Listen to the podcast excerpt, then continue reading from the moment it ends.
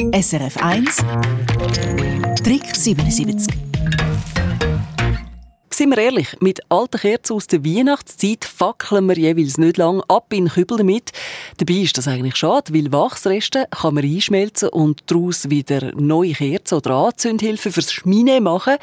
Hat man sogar Reste von Bienenwachskerzen, dann könnte man aus denen Bienenwachstücher machen. Crispin Zimmermann, für was braucht man diese Tücher?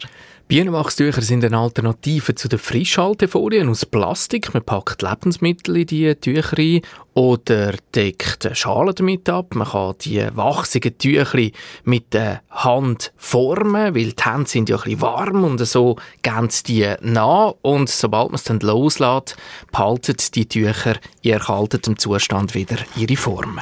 Ja, du hast mir so ein Tuch mitgebracht. Es hat ungefähr die Grösse von einem Nastuch. Es ist so ein bisschen ledrig, wachsig. Ich weiss nicht, vielleicht hört man das jetzt auch.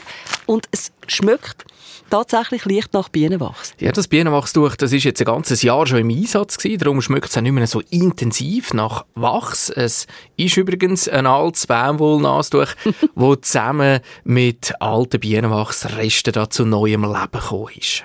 Und wie macht man jetzt selber so Bienenwachstüchli? Man schneidet zuerst ein Stoffstück, das können Baumwollstück oder ein Leinenstoffstück in die gewünschte Größe kann dann auch noch eine Widmung draufschreiben oder irgendetwas draufsticken und dann muss der Wachs parat sein. Entweder raffelt man alte Bienenwachskerzen oder man kauft fertige Bienenwachsperlen. Die gibt es im Reformhaus oder in der Drogerie oder so.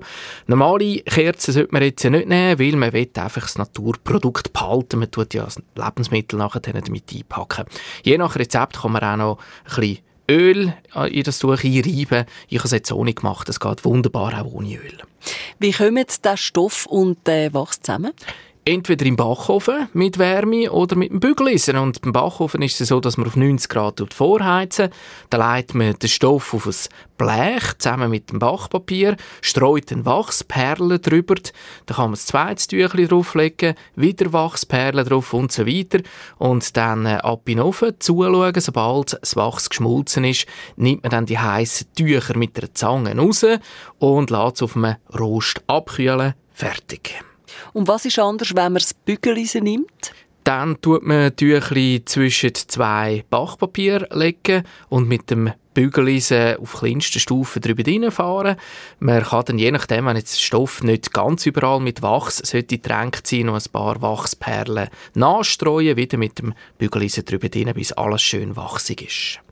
Also deine Bienenwachstüchli, die sind jetzt tatsächlich, man sieht es auch schon, Gebrauchsspuren dran, die sind schon seit über einem Jahr im Einsatz. Hast du gesagt, wie pflegt man dann die, damit die so lange heben? Relativ einfach, wenn sie dreckig sind, mit kaltem oder lauwarmem Wasser abwaschen und sollte das Tuch dann mal nicht mehr richtig zusammenheben, seine Form nicht mehr haben, dann kann man ein paar neue Wachsperlen wieder drauf tun, wieder heiß machen und die ganze Geschichte auffrischen.